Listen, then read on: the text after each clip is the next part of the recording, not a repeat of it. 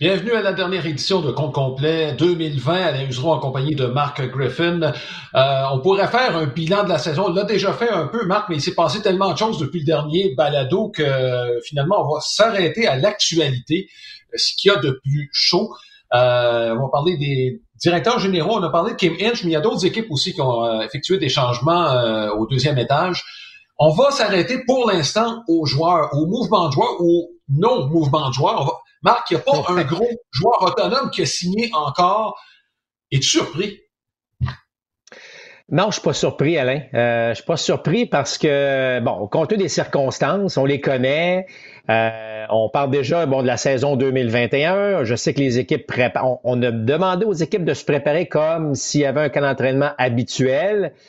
Il y a déjà, on entend parler des choses euh, selon l'association des joueurs. Il y a, certains euh, propriétaires qui disent on pourrait peut-être pas commencer à temps. Donc, il y a comme toujours cette espèce de d'incertitude qui peut-être empêche euh, une certaine négociation avec certains joueurs. Oui, je suis surpris en fait qu'il n'y ait pas plus de joueurs, et là je parle pas de, joueurs de premier plan, là, je parle pas de Trevor Bauer par exemple, mais euh, qu'il n'y ait pas eu de plus de mouvements de personnel. Là, j'ai l'impression que ça va débouler rapidement euh, après les fêtes, parce qu'évidemment, si Alain, le, calendrier normal reprend. On, parle de, de mi-février là, pour euh, mm-hmm. les lanceurs et receveurs. Donc, il va falloir faire très, très rapidement. Puis si on veut s'aligner pour quel genre d'équipe. Donc, ce qui est, ça a été très au ralenti, mais ça va s'annoncer très excitant au cours des prochaines semaines. Bon, Deuxième, euh, deuxième point sur, le même sujet, et Marc, on en a parlé lorsqu'on a vu les noms qui étaient pour être joueurs autonomes. Et là, je parle de l'âge des joueurs. On l'a vu dans le cas de DJ a été rendu public. Le problème, c'est pas le 25 millions, Marc, la différence entre les Yankees et DJ Lemayeux, c'est la fameuse cinquième année. J'ai l'impression que là où ça cloche entre les gros joueurs autonomes et les équipes, c'est sur la durée des contrats. On va avoir le 200 millions pour 7-8 ans, Marc. Euh, je m'excuse, mais on a vu la tendance au cours des dernières années, à moins d'être joueur autonome à 27 ans, comme un Bryce Harper, par exemple, ou encore un Mike Trout qu'on veut garder pour toutes sortes de considérations, que ce soit historique ou encore sur le terrain. Bon, euh, ce sont des exceptions. Mais j'ai l'impression, Marc, que le fait qu'à peu près tous les gros joueurs autonomes ont 30 ans ou plus, fait en sorte que la sixième, septième, huitième année, les équipes veulent pas leur donner maintenant. Là. Non, non, ça c'est clair. Je pense que le message est clair là-dessus. Écoute, tu parles de DJ Le Maillot, là. tu parles quand même, bon, 32 mm-hmm. ans, euh, mais ben, quand même, selon moi, euh, encore probablement un, certainement parmi les cinq meilleurs frappeurs de tout le baseball, la façon dont ce gars-là mm-hmm. s'élance euh, sur n'importe quel tir, capable de frapper la balle au champ posé, a démontré sa puissance avec les Yankees, entre autres. Alors, c'est sûr que ce gars-là, avec sa, sa, forme physique, il est encore capable de vous en donner pas mal pour deux, trois ans. Le problème dans le cas d'un DJ LeMahieu, c'est effectivement qu'est-ce qui va se passer lors de la quatrième, de la cinquième, de la sixième année de contrat? Euh, on va voir à l'aide de, j'ai l'impression, des nouveaux types de contrats. Euh, et, si on donne une cinquième année ou une sixième année, tu vas voir vraiment une baisse salariale, selon moi, là, qui va être assez drastique. Donc, est-ce que on pourrait voir, par exemple, un contrat de cinq ans dans le cas de LeMahieu, ou que les trois premières années, donc à l'âge de 33, 34, 35, c'est même probablement une valeur supérieure à ce qu'on voit actuellement, ce qui, ce qui fait bizarre à dire, mais quand même. Mais qu'on pourrait voir quand même, pour que ces gars-là aient une quatrième ou une cinquième année, peut-être une chute drastique à ce moment-là euh, du salaire. tout est en train d'innover, tout est en train de changer. Les données, euh, les mm-hmm. statistiques, les, tout ça fait en sorte que euh, le baseball change. Et là, on se retrouve dans une pandémie en plus. Donc, il y a évidemment le défi financier. Alors, écoute, on, est dans un mouvement, on est dans une nouvelle ère du baseball. Enfin, je dirais, je dirais pas nécessairement dans le sport professionnel, mais certainement dans le baseball, parce que c'est ce qu'on connaît le plus, là, mais euh, qui fait que, Alain, euh, les négociations de 2020 et 2021, ce que là, on vit présentement, ça pourrait avoir un impact important au cours des prochaines années à comment, justement, ça va se dérouler. Parce que tout ce que tu as dit est totalement vrai. Euh, c'est la réalité. Je suis pas certain que tous les agents ou tous les directeurs gérants ou les propriétaires voient tout ça du même œil, mais c'est clair, c'est clair, clair, clair que les gars de 30 ans vont avoir beaucoup d'ennuis à aller chercher, plus de 30 ans évidemment, d'aller chercher des contrats comme ça euh, à, long terme. Alors, qui va être le premier gros nom à accepter, par exemple, un gars de 30, 31, 32 qui va accepter un contrat de 3 ans ou de 2 ans? Ça, je veux dire, il va y en avoir, là. Euh, et là, ben, ça sera savoir quelle, sera la tendance par la suite. Bon, euh, un autre aspect, Marc, puis je pense que c'est pas négligeable, c'est que le 1er décembre, il y a 59 joueurs qui se sont ajoutés au nombre de joueurs autonomes qui était déjà impressionnant. Euh, ça, ce sont des joueurs qui euh, se sont trouvés libres parce que leur équipe n'a pas voulu déposer une offre qualificative des joueurs admissibles à l'arbitrage. Il y a deux noms que je retiens. Il y en a plusieurs autres, là, 59 en tout. Mais il y en a deux que je retiens. Euh, J'étais très surpris de voir le nom de Kyle Schwarber dans ce groupe, euh, dans ce groupe-là, Marc.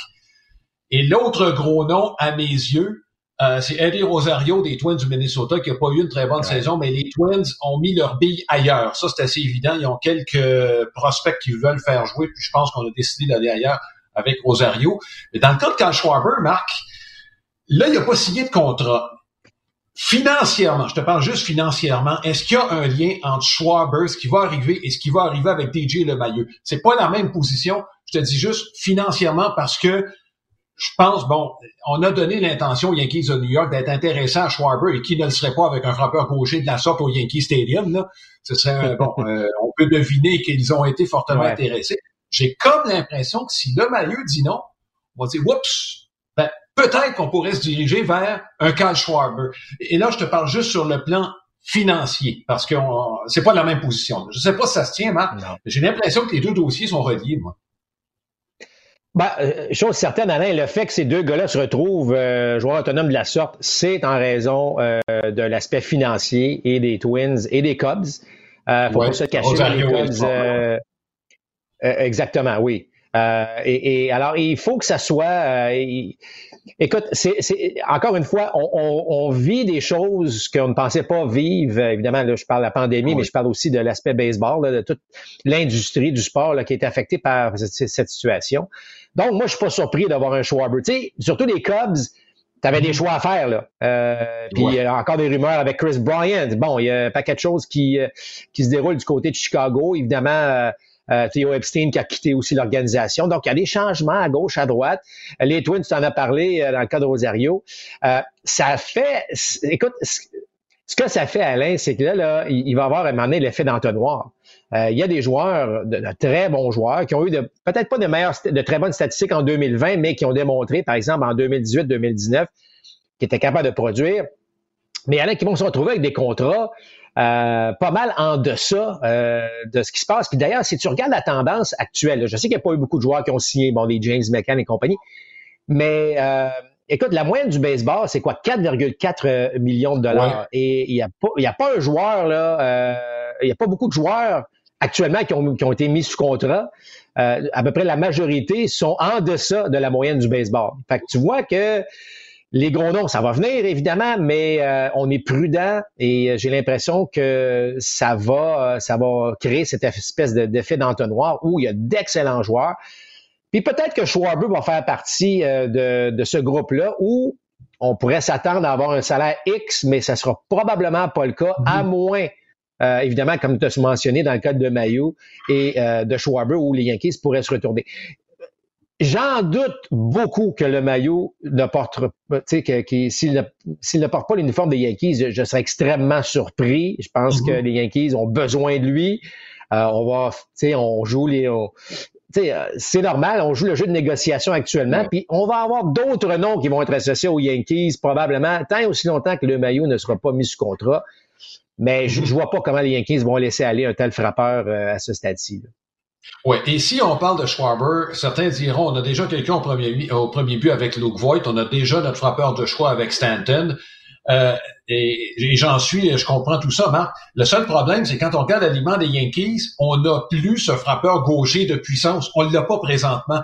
Euh, il y en a beaucoup qui frappent au champ opposé, là, ça revient pratiquement au même, sauf que quand on a un redoutable droitier au monticule, ton frappeur gaucher que t'aimes au milieu de Présentement, tu l'as pas et les Yankees, historiquement, en ont toujours eu au moins un. Les Schwarber, je pense, viendraient combler de lacunes qui ça pourrait peut-être coûter, bon, euh, malheureusement, je pense que j'ai Luke Voigt, parce que j'ai l'impression que Schwarber pourrait se retrouver au premier. Euh, ce serait une bonne monnaie d'échange on veut un lanceur partant, mais toujours est-il c'est ce frappeur gaucher-là qu'on n'a pas chez les Yankees de New York. Et Marc, on a toujours carburé avec ces frappeurs gauchers-là chez les Yankees. C'est vrai qu'il n'y en a pas une tonne. Là. Tu, sais, tu penses à Hicks, peut-être, qui, qui, est frappeur ambidex, mais qui frappe la gauche. Euh, mais effectivement, il y, a, il, y a, il y, a, certes des possibilités. Oui, on a beaucoup de frappeurs droitiers. Euh, euh Moi-même, j'avais été surpris lorsqu'on avait mis ce contrat. Ou enfin, on est allé chercher euh, Giancarlo Stanton parce qu'on savait que Judge mm-hmm. s'en venait. Euh, là, évidemment, à l'époque, on avait Grégorius qui pouvait jouer le rôle de frappeur gaucher. bon, on n'a plus Grégorius à ce niveau-là. Et, et, là, ben, les les soi-disant, je vais les appeler les surprises de, de, 2019 des Yankees. Luke Voigt en fait partie, Urshela en fait partie, euh, tous ces gars-là. La plupart sont, sont, des frappeurs droitiers. Euh, qu'est-ce qui va arriver euh, avec Sanchez derrière le match? Donc, il y, a un paquet de questions, mais ça serait pas du tout surprenant que Schwarber aboutisse avec les Yankees de New York. Euh, mm-hmm. même si on met ce contrat DJ LeMaillot, moi, ce que je, je serais surpris, c'est de voir que Schwarber aurait un salaire euh, bien en dessus, bien au-delà de, de, des grandes vedettes qui n'ont pas signé jusqu'à maintenant. Euh, ça, va, ça va être vraiment un marché le fun à suivre parce que, comme je l'ai mentionné, cette tendance-là qui s'en vient, euh, qu'on va voir, ça va être tout nouveau. Euh, D'après moi, on va être là pour un petit bout de temps par la suite. Es-tu surpris que les Yankees aient conservé les services de Gary Sanchez? Moi, moi je, on l'a dit, je le dis depuis le début, moi, je pensais qu'il deviendrait joueur autonome, que les Yankees iraient ailleurs, surtout avec le rendement défensif d'Iga Shioka. Euh, la différence était nette cette année. Euh, semble-t-il qu'on ne veut pas se départir de ce que le potentiel de Sanchez pourrait amener dans le fond. ben, ça fait longtemps qu'on s'accroche à ça, à ça chez les Yankees. Euh, et tu sais, on a peur, on la connaît, la puissance pure de Sanchez. il y a un bras canon. Mais écoute, Alain, les matchs les plus importants des Yankees l'année dernière, c'est pas lui qui était là. Euh, alors, est-ce que on croit qu'on est capable de encore? Ben, moi, je trouve qu'on s'accroche un peu. Je pense que la meilleure chose qui pourrait arriver à Sanchez, c'est de s'en aller ailleurs pour sa carrière personnelle. Maintenant, il doit être bien content d'être avec les Yankees, mais je pense que euh, la pression jouer pour les Yankees, euh, la production, probablement que ça ne l'aide pas actuellement. Puis le fait qu'il n'a pas été utilisé en série ou à peu près pas l'année dernière est un message assez fort. Donc, oui, je suis surpris que les Yankees euh, euh, le garde. Par contre, est-ce qu'on peut s'en servir comme monnaie d'échange aussi? Il y a des choses là-dedans. Puis on sait jamais, tu sais, un poste de receveur, euh, tu sais, McCann faisait partie peut-être des joueurs potentiels à aller se retrouver avec les Yankees et finalement se retrouve ailleurs euh, à New York. Euh, et puis des, receveurs de la sorte, il y, a toujours un Molina qui est disponible en passant, qui pourrait, il y a certaines rumeurs qui l'amènent à gauche, à droite. Mais c'est ça qui est intéressant, c'est que la qualité des joueurs autonomes actuellement, peuvent carrément euh, changer l'allure d'une équipe. Tu sais, la, mise sous contrat d'un ou deux gars, et ce qui pourrait euh, vraiment, vraiment rendre le marché fort intéressant par la suite. Bon, tu parlais de McCann, euh, c'est un des deux joueurs autonomes qui ont embauché dont j'aimerais qu'on parle. Dans le cas de James McCann, il n'y a pas eu beaucoup de stabilité derrière le marbre au fil des années avec les Mets de New York. je pense qu'on monter presque à Todd Handley. Euh, moi, j'aime beaucoup cette embauche-là. C'est un, c'est un contrat de quatre ans. C'est un des contrats les plus lucratifs qui a été signé jusqu'ici. Ça va être dépensé d'un moment donné. Là. Mais euh, avec les Mets, je ne déteste pas cette embauche-là, Marc. Est-ce que ça vient aussi couper sous le pied une équipe fortunée dans le cas de JT Real Muto, parce que là, c'est une équipe de moins dans le marché, donc une équipe de moins qui va faire monter les enchères. Est-ce que dans le fond, c'est pas un bon coup pour les Mets de New York? Sur le plan financier et sur le plan baseball. Ouais. Moi, j'ai toujours pensé, Alain, que des mises sous contrat tôt euh, a souvent été à l'avantage des équipes. Tu sais, euh, Lex Antopoulos, ça a été très bon là-dedans au cours des dernières années. Euh, tu vas chercher un gâteau, puis whoops, tu coupes peut-être l'herbe sur le pied d'une équipe qui pensait peut-être que... Euh, et ça surprend, effectivement, dans le cas de Real Muto, qui semble être selon plusieurs, évidemment, le receveur tant convoité, mm-hmm. qui pourrait, je parlais tantôt changer un peu l'énergie ou la synergie d'une équipe. Euh, certes, Real Moto est capable de le faire à, tout point de vue. Euh, moi, j'aime ce que je vois des Mets, Salin. Euh, j'aime cette nouvelle attitude. bon, nouveau propriétaire, nouvelle façon de voir les choses. Bonne nouvelle dans le cas de Robertson Cano, on n'est pas obligé de le payer cette année à 24 millions, donc ça donnait ça donnait un peu d'argent pour aller mettre ce contrat un gars comme McCann. tu sais, l'année dernière, là, avant la COVID-19, rappelle-toi, moi, j'avais placé les Mets au premier rang parce que je me disais, bon, Syndergaard, euh, évidemment, DeGrom, puis toute la qualité des lanceurs partants. Puis bon, euh, là, évidemment, Syndergaard qui a été, euh, qui a décidé de subir l'opération de type, de type Tommy John, tout ça a changé. Mais ça reste une équipe mystérieuse, mais mystérieuse du bon côté. C'est-à-dire que ça peut débloquer. Et avec cette nouvelle direction, euh, enfin, au niveau du deuxième étage, euh, et là, la prise de décision de McCann. Moi, moi je pas ce que je vois, Alain, des, des Mets actuellement. Je sais que les Mets il va y avoir une surprise là-dedans, ça, va être compliqué encore, ça ne changera pas du jour au lendemain. Mais je trouve que cette signature-là fait beaucoup de sens. Et euh, je suis quand même surpris que par la suite, ça a été, il n'y a pas eu grand-chose euh, de, de, de, signature de, importante, là, je dirais, là, euh, depuis. donc, bravo aux Mets et j'espère que ça va continuer ainsi. il y a beaucoup d'équipes qui ont mentionné qu'elle est je vais appeler le mot agressif, mais très agressif dans les marchés du marché des joueurs autonomes. Je pense aux, Blue Jays de Toronto, entre autres. Il y a tellement d'incertitudes à bien des égards qu'il y a beaucoup d'hésitations actuellement dans le marché.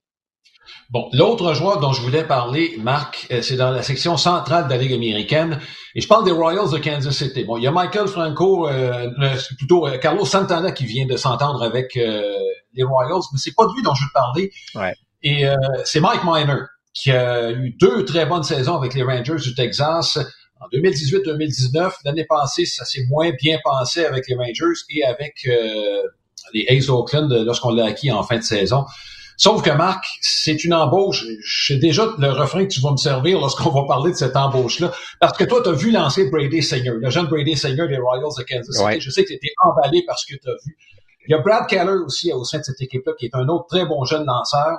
Jake Jonas, ça fait longtemps qu'on l'attend. Mike Montgomery est encore là. Il y a euh, Danny Duffy. Il y a de très bons jeunes bras. Mike Miner qui s'en vient là, s'en vient servir de grand-père, j'imagine, à toute cette, bon, euh, cette cuvée de jeunes lanceurs des Royals. J'adore. Alain, tu sais que je suis un grand, grand partisan de ce genre de geste-là. Euh, je trouve ça bien. Euh, euh, on, sait qu'on a, on a quelque chose à Kansas City là, présentement. Tu as nommé les, paquets de jeunes lanceurs. Il y a quelque chose qui s'en vient. On a gagné une série mondiale il n'y a pas si longtemps que ça. On, connaît peut-être la recette, on, a développé, mais là, tantôt, cette jeunesse-là par des gars d'expérience, des gars qui ont gagné, gagné récemment, connu du succès. Ça n'a pas de prix. Moi, puis bon, peut-être qu'on connaît pas tout à fait les raisons de, de gars de minor, dans le sens que est-ce que veut pas lancer dans un grand marché? Euh, est-ce qu'il est à l'aise avec euh, un marché comme Kansas City? De, toute évidence, oui. il a déjà lancé à Kansas City en Exact, exactement. Donc, euh, il, y a des, il y a parfois des raisons là, qui nous échappent, en fait, qui sont même très, très personnelles. Mais moi, je vous dirais, quand j'ai entendu cette nouvelle, je, me dis, enfin, c'est parfait, Alain, il faut entourer ces jeunes-là de vétérans qui vont vous en donner. Là, c'est pas juste d'agir comme grand-père, d'être sur le banc, de donner des tapes dans le dos, puis dire écoute, fais ci, fais ça. C'est eh, écoute, Miner est capable d'en donner encore sur le terrain au monticule. Euh, moi, j'aime ça. Euh, je vais toujours approuver ça. Puis t'as beau me parler de toutes les nouvelles statistiques au monde, puis que lui, il fait ci, il fait ça. Il n'y a rien comme l'aspect humain d'un vétéran qui dit voici comment on fait ça, voici comment ça marche, voici comment on devrait se comporter dans telle et telle situation. Ça fait donner, écoute, ça augmente de cinq ans probablement, éventuellement, l'expérience d'un jeune à force d'écouter un Mike Miner, par exemple. Donc, bravo aux Royals de Kansas City qui, euh, qui ont agi de la sorte, mais qui en même temps se retrouvent avec un excellent lanceur euh, qui, il faut le dire, avait une belle, feuille de route, surtout au cours des deux, trois dernières années. Oui, écoute, dans la même veine, est-ce que c'est une équipe offensivement de bon, euh, il y a Hockey Solaire il y a deux ans qui a été très bon l'année passée, euh, blessure. Whit Merrifield encore avec l'équipe à la surprise de plusieurs. Peut-être qu'on l'a gardé parce qu'on savait ce qu'il s'en venait au monticule. Là, Carlos Santana s'en vient et j'ai l'impression que par rapport à ce que tu viens de dire, Marc, son embauche euh, équivaut un peu à ce que Mike Miner va amener dans le sens où les Royals, c'est pas une équipe qui se rend sur les buts beaucoup alors qu'on connaît la qualité première offensive de Carlos Santana, c'est d'accumuler des buts sur balle puis de se rendre sur les buts il y a 30 ans, Marc, on n'aurait jamais vu Carlos Santana, premier frappeur d'une équipe.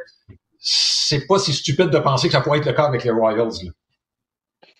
Absolument pas. Mais ça fait partie des changements du baseball. Euh, moi, je, veux dire, j'ai rien contre ça. Euh, la seule chose, c'est que euh, tu sais que bon, durant la, la, la la saison hivernale, il y a beaucoup de gens qui se prononcent sur ce sur, sur, sur, le nouveau baseball, on va l'appeler on va l'appeler ainsi là. Bon, les, mm-hmm. les, retraits sur des prises, les buts sur balle, donc la moyenne de présence sur les buts, les coups de circuit. Euh, ça commence à, à faire chicoter beaucoup de monde à l'intérieur du baseball. Hein? Euh, et euh, donc, je un, pour répondre à ça, oui, je serais pas surpris de voir un Santana premier frappeur compte tenu de cette moyenne de présence au bâton. Oui, son, expérience vient ajouter évidemment aux Royals. Moi, j'avais pas ce qu'on est en train de faire avec Kansas City. Mais on va se questionner encore et encore, Alain, sur euh, cette nouvelle ère du baseball qui euh, ne semble pas plaire à, tant de monde que ça. Et, de voir peut-être un Carlos Santana comme premier frappeur, ben ça, ça peut en chatouiller encore quelques-uns parce que euh, lui, ça, la raison unique serait cette moyenne de présence sur les buts. Et au dire de plusieurs, ben c'est pas comme ça que le baseball devrait se jouer. Mais bon, ça reste que Kansas City se bâtit d'une manière bien différente de d'autres équipes mais on peut pas les blâmer, euh, bon, compte tenu évidemment de leur aspect financier. Moi, je trouve qu'ils sont en train de se montrer une, une pas pire équipe euh, à Kansas City. sans dire qu'on va lutter pour la première place, on va commencer à avoir euh, à causer, disons, des, défis additionnels à, ces équipes de la centrale là. Oui, et d'ailleurs, Greg Holland qui a fait un excellent retour l'année passée avec les Royals, celui qui était le releveur numéro un des Royals aux belles années. beau retour l'année passée, il a décidé de revenir avec les Royals. Marc a ouvert la porte en ce qui concerne la façon dont le baseball des, aujourd'hui. On va en citer deux euh, hommes de baseball qui sont exprimés à ce sujet-là. D'abord, dans Mattingly. Euh, Mattingly, euh, bon, il n'aime pas le fait qu'il n'y ait pas beaucoup de balles en jeu. Moi, ce que j'ai pas aimé, c'est qu'il s'en est pris aux défenses adaptées. Semble pas être euh, très friand, mais c'est parce que les défenses adaptées n'ont rien à voir avec le nombre de balles en jeu. Moi, c'est ça qui me chicote un petit peu dans son analyse. Et moi, je, ça fait longtemps que je tape sur le même clou, Marc. Si tu veux plus de balles en jeu, faut que tu appelles la zone des prises comme elle doit être appelée. Je pense que la solution passe par là euh, et pas par d'autres choses. Plus de balles en jeu, plus de bons jeux en défense et plus de gars sur les buts qui vont peut-être courir davantage. Moi, je, écoute, Marc, je, vois pas d'autres solutions, honnêtement, pour avoir plus de balles en jeu, pour modifier l'approche des frappeurs. Et c'est clair. C'est clair que ce qu'on a besoin, c'est des balles en jeu parce que les balles en jeu vont faire en sorte qu'on va avoir des jeux spectaculaires. Puis, on, moi, les défenses adaptées, honnêtement, j'ai jamais eu de problème avec ça. Euh, c'est sûr qu'au début, lorsqu'on a vu ça davantage, euh, je me disais, ouais, OK, là, comme frappeur euh, qui, qui, aime tirer la balle, ouf, en tout cas, moi, euh, je n'aurais arraché, je peux dire ça, là, dans le sens que je, je, je suis convaincu que ma fameuse charte, là, on se serait tassé du côté droit pas mal. Il aurait fallu que je m'adapte beaucoup à ça. Euh, par contre, j'avais une certaine vitesse, donc ça m'aidait. Mais je pense vraiment aux frappeurs gauchers qui sont un peu plus lents. Ça, ça les nuit beaucoup. Par contre, le sport et le baseball, évidemment, fait pas exception. C'est un sport d'ajustement. C'est constamment de l'ajustement. Et là, les défenses adaptées, oui, vont on fait en sorte qu'il faut euh, qu'il faut changer la donne au niveau des, des de, de, frapper la balle un peu partout sur le terrain, mais ça prend plus de balles en jeu. Euh, mais bon, je sais que Moneyball a créé des choses intéressantes parce qu'on a compris que le but sur balle devenait très important, que la moyenne de présence sur les buts devenait une statistique euh, importante, ce qui n'était pas nécessairement le cas dans, mes années. Oui, on la soulignait, mais on était encore euh, à l'époque à l'un de la fameuse moyenne au bâton. Mais ça reste que il faut, euh, il faut des balles en jeu. Puis je trouve ça le fun que des, des, des, des gars comme Mattingly, qui sont évidemment impliqués directement euh, dans le baseball, puissent s'exprimer ainsi. Euh, ça va en prendre plus, puis, j'espère que la plupart vont, euh, en tout cas ceux qui n'aiment pas cet aspect-là, vont s'exprimer davantage pour qu'on puisse euh, peut-être en avec des solutions. Et je suis d'accord avec toi, Alain, il n'y en a pas mille solutions. Et les solutions sont la fameuse zone des prises, euh, J'étais pas le plus grand fan de, qu'on amène la technologie trop euh, dans le baseball. Oui, qu'on la, porte, mais qu'on, qu'on la, là, on est, disons qu'on a, on a peut-être même exagéré à certains niveaux. Mais, tu sais, lorsque et les frappeurs et les lanceurs demandent la zone de prise électronique, on sait que ça s'en vient. Je, je sais que ça enlève un, aspect humain, mais si on a une vraie zone de prise, moi, je suis vraiment d'accord, c'est que on va se retrouver avec des gars qui vont s'élancer un petit peu plus tôt dans le compte. Donc, ce qui va arriver, moins de buts sur balle et plus de balles en jeu. Donc, la solution est vraiment de, et c'est de respecter la zone des prises. Je, dis, on parle même pas de la changer, Alain. Hein? C'est de respecter la zone des prises telle qu'elle est euh, dessinée actuellement. Et je suis convaincu que ça, ça aiderait donc. Mais le seul moyen de l'appliquer correctement, malheureusement, c'est via la zone de prise électronique. Et dans ce cas-ci, ben là, on verra des, des joueurs s'élancer tôt parce que tu sais, le, grand défi, puis on l'a vu aller à plusieurs reprises, si on a la zone de prise trois dimensions, ça se peut que tu sois 0 et 2 puis que tu as deux balles qui ont touché le sol. Là. tu comprends? Que si tu veux pas te retrouver dans cette situation-là, ben là, on va commencer à avoir des philosophies de frappeurs beaucoup plus euh, agressives ou en tout cas, euh, ben oui, ben parce que euh, il va falloir que tu te lances tôt. Puis, ce qui est le fun avec ça, c'est qu'il y en a des joueurs au fil de leur carrière, il y a plusieurs d'ailleurs qui sont au temple de la renommée, qui ont connu des carrières où ces gars-là était reconnu pour s'élancer très tôt dans le compte. Alors, c'est, c'est, c'est, donc, il peut y avoir du succès à le faire aussi, euh, mais il n'y a aucun doute là-dessus. Il faut qu'il y ait plus de balles en jeu. On n'a jamais eu autant de bons athlètes en défense. Tu sais, le, le, le, champ gauche que tu voulais cacher ou le premier but que tu voulais cacher, ça n'existe plus, ça. Les gars sont bons, sont athlétiques. Jamais, les bras, n'ont jamais été aussi puissants pour des joueurs de troisième but, euh, des joueurs d'arrêt court. Imagine une balle frappée du côté gauche des Padres c'est soit Tatis ou Machado qui attrape la balle. C'est un plomb au premier but, c'est sûr, ça va aller à peu près 95, entre 95 et 100 000 à l'heure au premier. Tu sais, c'est extraordinaire, puis tu veux payer pour voir ces gars-là faire ces relais-là. Mais pour ça, ça prend plus de balles en jeu. Oui, et euh, d'ailleurs, tu parlais de joueurs qui s'est lancé tôt. On en a connu un à Montréal qui s'est lancé tôt et qui faisait contact souvent, qui est au temps de la renommée. Hein? Un grand voiture de droite, là, un dénommé Vlad. Euh, euh Vlad, euh, tu pourrais parler d'un autre voltigeur de droite en Walker, puis tu pourrais même parler d'un voltigeur de gauche en Moïse Salou, qui les gars s'est lancé assez tôt dans le compte, malgré leur part de but sur balle. Exact, exact. Euh, Théo Epstein, Marc, je voulais juste faire un aparté. C'est l'autre bon dirigeant qui a quitté les Cubs de Chicago, mais en donnant une conférence de presse, il a, bon, en expliquant son départ, c'est pas un mauvais terme, mais il a dit oui, on a un problème au baseball, la façon dont se joue. Il dit malheureusement, je plaide coupable. il l'a dit lui-même. Notre façon de faire les choses a fait en sorte qu'on est devenu, on a créé le baseball tel qu'il est aujourd'hui. Donc, il reconnaît que effectivement la façon de jouer, euh, Moneyball fait en sorte qu'on a changé des choses. Faut voir le baseball différemment. Moi, c'est la, façon dont je vois les choses. Marc, un match de baseball demeure un bon match de baseball il se joue différemment et il va y avoir d'autres ajustements qui vont être apportés. Moi, en tout cas, dans le cas de Théo Epstein, il veut faire partie de la solution, il l'a bien mentionné aussi. C'est un gars intelligent, Marc. Je pense que s'il y a quelqu'un qui peut apporter quelque chose, c'est bien lui. Puis ce qui est intéressant dans ce qu'il a dit, et même ce que Don Malinley euh, a dit à ce niveau-là, c'est que ce sont tous des gens qui, au départ, euh, au départ, étaient réticents, par exemple, avec le coureur au deuxième but en manche supplémentaire ou euh, les nouvelles règles qu'on a appliquées. Bon, évidemment, avec la COVID, euh, il y en a beaucoup qui ont mentionné que, bon, que c'était exceptionnel, on va le faire, mais ça restera pas. Pour s'apercevoir que finalement, ça fait bouger les choses. Ça, ça fait en sorte qu'on on est davantage, il y a plus d'action. Et, et, et, je trouve ça intéressant parce que les deux, euh, Mattingly et, et Theo Epstein, ont mentionné que euh, on est prêt à accepter d'autres changements. le baseball longtemps était très conservateur, c'est correct, c'était comme ça à l'époque. Là, il y a des changements en vue. Euh, on, on sait, il y, a une, clientèle qui est vieillissante. Oui, il y a beaucoup de jeunes qui jouent au baseball, mais c'est pas nécessairement ces jeunes joueurs-là euh, n'écoutent pas toujours nécessairement des matchs. Euh, il faut trouver un moyen que ces, ces, ces, jeunes-là s'accrochent aussi euh, au baseball majeur en termes de, de, téléspectateurs. Alors, je trouve ça, j'aime leur ouverture d'esprit. Oui, ils sont critiques.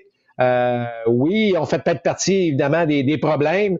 Ils le réalisent. Mais là, allons-y avec des solutions rapidement. Alors, j'espère qu'on va pouvoir trouver d'autres solutions. Il y a d'autres règles qu'on pourrait implanter Alain rapidement qui pourrait aider.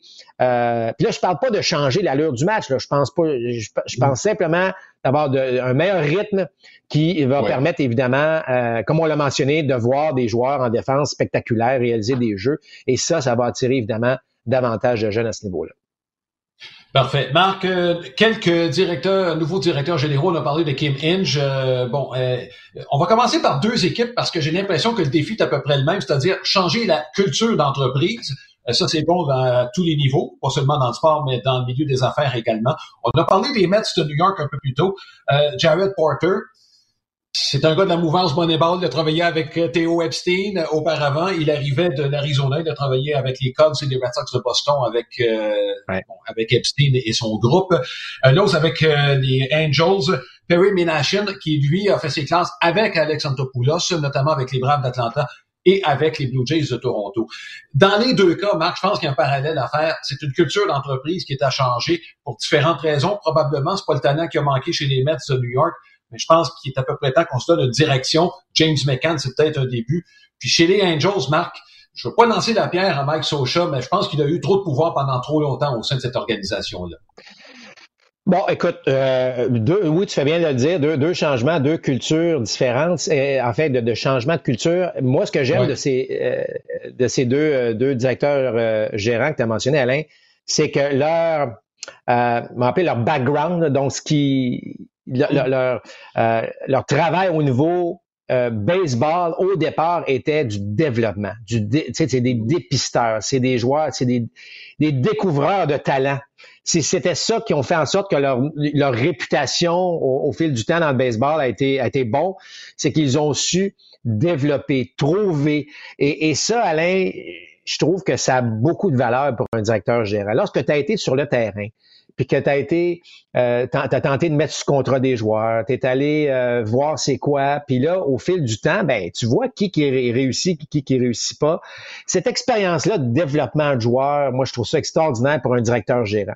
Et je regarde les directeurs généraux aujourd'hui qui ont bon, plus de succès ou moins de succès. Bon, c'est difficile des fois à dire, mais tu sais, ceux qui euh, semblent des fois avoir un peu d'avance sur les autres, c'est souvent ceux qui ont ce, ce fameux, cette fameuse expérience au niveau du dépistage.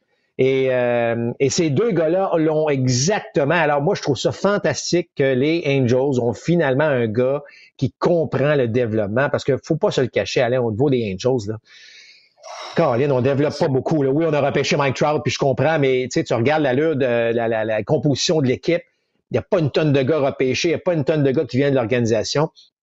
Alors ça, je trouve qu'on s'en va vraiment dans la bonne direction. Puis là, tu vois aussi la différence euh, philosophique des équipes. Euh, il y en a qui optent pour des, des, anciens, l'ancien, on va appeler ça l'ancienne gang, mais d'autres qui vont avec euh, cette façon de faire. moi, je trouve que ces deux embauches-là, bon, évidemment, il y a Chris Young, on pourra en parler un peu plus tard, mais ce que je veux dire, c'est que je trouve que ce, ce, ce, cette expérience-là, puis ça m'amène une petite parenthèse rapidement. Tu sais, je pense à un gars comme Alex Agostino, là. Tu sais, Alex qui est de chez nous, qui travaille pour les Phillies. Euh, en tout cas, c'est un gars-là qui pourrait facilement devenir, selon moi, un directeur général un jour. Peut-être un assistant directeur général actuellement. Compte tenu de son expérience euh, qu'il a comme développement, puis tu sais, Alain, ça ça n'a pas de prix, cette expérience-là pour amener. Tu sais, pense à Alex Antopoulos, il a commencé comment? Avec le requin des Caraïbes, rappelle-toi, il allait, euh, euh, il allait dépister des joueurs justement en République dominicaine, puis à un moment donné, il a fait ses preuves en, faisant ça, puis aujourd'hui devient un directeur général des plus crédibles du baseball. Donc, j'aime j'aime où on s'en va du côté des Mets et des Angels à ce niveau-là. Je trouve que c'était extraordinaire euh, d'aller dans, dans cette philosophie-là. Le requin des Caraïbes, c'est Fred Ferreira, si je ne me trompe pas, de lequel tu faisais référence. Exactement. Juste, le nommer. Bon, Chris Young, justement, avec les Rangers du Texas, euh, l'ancien grand lanceur de 6 pieds 10, qui a joué un an dans l'organisation des Expos. Ça, c'est à l'époque d'Omar Minaya, et on l'avait acquis, on l'avait échangé un an plus tard. Euh, Chris Young, qui est un diplômé de Princeton, qui était à l'emploi du baseball majeur.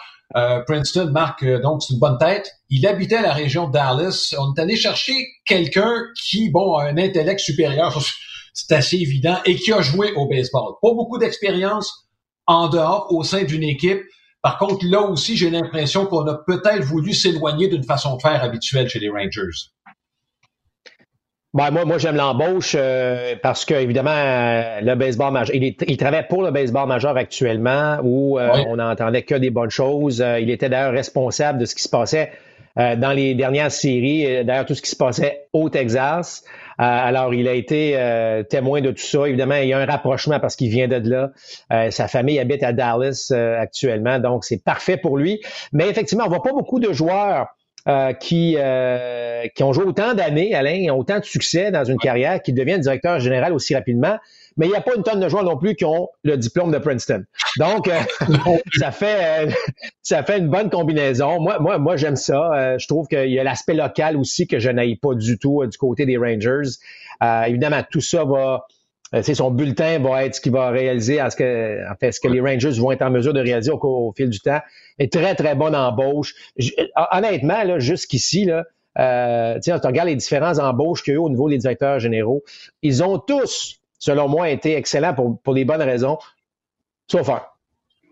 Bon, c'est le dernier sur lequel on va s'attarder. Dave Dombrowski avec les Phillies de Philadelphie. Euh, moi, je l'ai pas compris trop trop celle-là, Marc. Euh, c'est pas tendance. Écoute, c'est un terme qu'on utilise euh, qui est galvaudé un peu. Mais si on peut se l'approprier pour cette situation-là, Marc, euh, est-ce que Dave Dombrowski a réussi à, si tu veux, à se mettre à niveau par rapport à tout ce qui se fait dans le baseball d'aujourd'hui? Moi, je suis loin d'être convaincu tu regardes sa feuille de route, oui, euh, bon, série mondiale, mais l'équipe qu'il a héritée avec les Red Sox de Boston, il a fait quelques échanges, c'est correct, mais c'est pas son équipe qui a gagné la série mondiale, c'est celle de son prédécesseur. Euh, puis, euh, disons-le, Marc, bon, tu, tu, regardes au niveau du développement des joueurs, ces dernières équipes, ça n'a pas été extraordinaire. Bon, d'entrée de jeu, Alain, tu as, raison. je, vais dire que j'adore David Dombrowski comme personne. Je l'ai connu à l'époque des mm-hmm. expos. Je l'ai connu lorsqu'il était avec les Marlins. Euh, chic, chic comme vraiment, là, c'est un gars extraordinaire. Par contre, euh, regarde la façon dont il a laissé l'organisation des Tigers. Regarde la façon dont il a laissé l'organisation des Red Sox. Et là, je parle, je parle au niveau plus financier, mais je parle aussi évidemment en termes de développement de joueurs. Alors, c'est sûr que on fait pas wow. On s'entend là qu'on fait pas wow. Euh, là, bon, on a embauché Joe Girardi comme gérant chez les Phillies. On, écoute, on voulait aller de toute évidence avec de l'expérience, avec un nom, avec quelque chose qui est fort. Euh, bon, c'est pas toujours facile d'aller travailler à Philadelphie, tu vas me dire, mais euh, ça m'a surpris. Euh, ça m'a surpris. Moi, je trouvais que son rôle de conseiller spécial pour Nashville était, était parfait. Euh, parce qu'évidemment, bon, toute son expérience, ça, ça, ça, vaut de l'or. Il y a des choses intéressantes. Mais pour, de, pour, gérer une équipe actuellement en 2020-2021, euh, j'ai l'impression que bon, qu'on aurait peut-être pu passer à autre chose. Ceci étant dit, la meilleure des chances, mais on, c'est probablement l'embauche la plus controversée de tout ce qu'on a entendu depuis le, début de, de l'hiver, en fait, depuis le début de cette saison morte. Je lui souhaite bonne chance, mais, euh, j'espère juste parce que les Phillies, Alain, dans leurs belles années, c'était extraordinaire, mais rappelle-toi, on voyait, on sentait qu'à un moment donné, on, allait frapper un, mot, un mur après ces belles années-là parce qu'on n'avait pas tant développé. J'espère juste qu'on retrouvera pas ça lorsque le Dombrowski quittera, tu dans, dans quatre ou cinq ans. Là. Euh, ça me fait peur. Ça me fait peur. Oui, en fait, euh, on, on avait bâti cette équipe-là autour de trois joueurs, Ryan Howard, Jimmy Rollins et Chase Utley. Les trois ont vieilli malheureusement en même temps. Et euh, dans le cas de Howard, un peu plus tôt que les autres, là, mais enfin. Euh, je suis pas convaincu du côté des Phillies de Philadelphie non plus, mais il y a beaucoup de joueurs autonomes, donc et Dombrowski, tu sais, avec un gros portefeuille, il faut quand même lui donner euh, ce qui lui revient. Là, a quand même eu du succès au fil du temps, que ce soit avec les Marlins, les Tigers ou encore les Red Sox de Boston. Euh, deux derniers thèmes, euh, Marc, bon, plus historiques, ceux-là. Les Indiens de Cleveland ont changé de nom. On le savait que ça s'en venait, Marc. Euh, je sais pas si tu as des suggestions pour le nom que Cleveland pourrait avoir. J'aimerais bien, bien, les Buckeyes pour ramener un peu le nom des Ligues des Noirs, justement, euh, dont il sera question tantôt dans notre dernier sujet. Euh, un nom historique serait les Naps. Je sais pas si tu connais l'historique des Naps, Marc, mais euh, c'était pour honorer celui qui était leur joueur gérant et leur meilleur joueur à l'époque, Napoléon Lajoie. Ça nous ferait un petit velours aux francophones, aux franco-américains. écoute, on change de nom. Je pense que c'est ce qu'il y avait à faire et ça va venir du côté d'Atlanta également. Bon, euh, vous savez, moi, euh, je suis pas pour, je suis pas contre, dans le sens que, tu sais, moi, moi, mes premières impressions dans tout ça, c'est que je trouvais que c'était, euh, comment je dirais, un, pour moi, c'était, c'était comme un honneur d'avoir des équipes avec des noms de la sorte? Euh, semble-t-il que non. Alors, c'est correct. sais, moi, j'ai pas de problème. Euh, euh, on, on, voit que tout change, le baseball change, mais il y a aussi la façon de, de penser qui change. J'ai pas de problème avec ça. Euh, je trouve ça je trouve ça plate que l'histoire force la chose ainsi, mais, mais c'est correct, je le respecte. Euh, ouais. Euh, écoute, ça va, ça sera pas en 2021. Évidemment, ça va se faire après la saison 2021, mais ça s'en vient assurément. Ce que, ce que d'autres vont suivre dans le baseball, tu parlais des Braves, on verra bien. Mais, mais je dois t'avouer que les Naps, j'aimerais beaucoup. Euh, je trouve, moi, je trouve ça sympathique.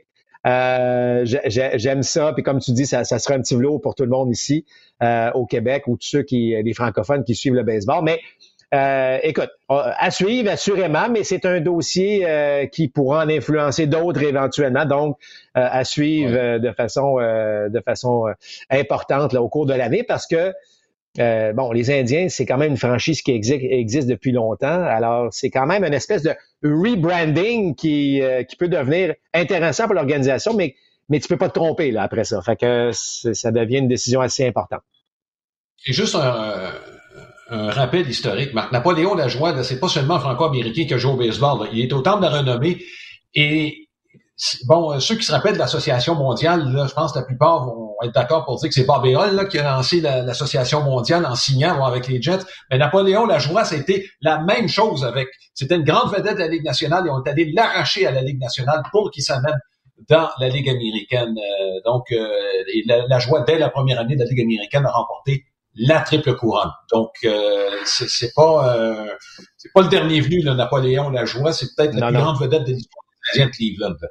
Dernière chose, Marc, les Ligues des Noirs finalement sont reconnues comme étant faisant partie du baseball majeur. Moi, Marc, quand on parle des Ligues des Noirs, bon, quel genre de calibre est-ce qu'on avait? Euh, moi, je fais référence aux premiers qui sont arrivés. Là. Regarde Jackie Robinson. Jackie Robinson, en fait, aurait pu faire le saut directement avec les Dangers de Brooklyn. Je pense qu'on voit ses statistiques à Montréal puisqu'il a fait dès son entrée avec les Dangers. sais, Montréal, c'était le tremplin qui lui a permis de servir de tampon entre ce qu'il attendait à Brooklyn, et là, je parle pas sur le terrain, mais en dehors du terrain, et euh, ce qu'il avait vécu dans les Ligues des Noirs. Mais il y a un nom qui me vient en tête. C'est un nom que tu connais pas, Marc, probablement. Luke Easter. C'est qui ça, Luke Easter? C'est un gros frappeur droitier de puissance des Ligues des Noirs. Il a joué trois ans complètes avec les Indiens de Cleveland. Il était dans un âge assez avancé, athlétiquement parlant, dans la trentaine.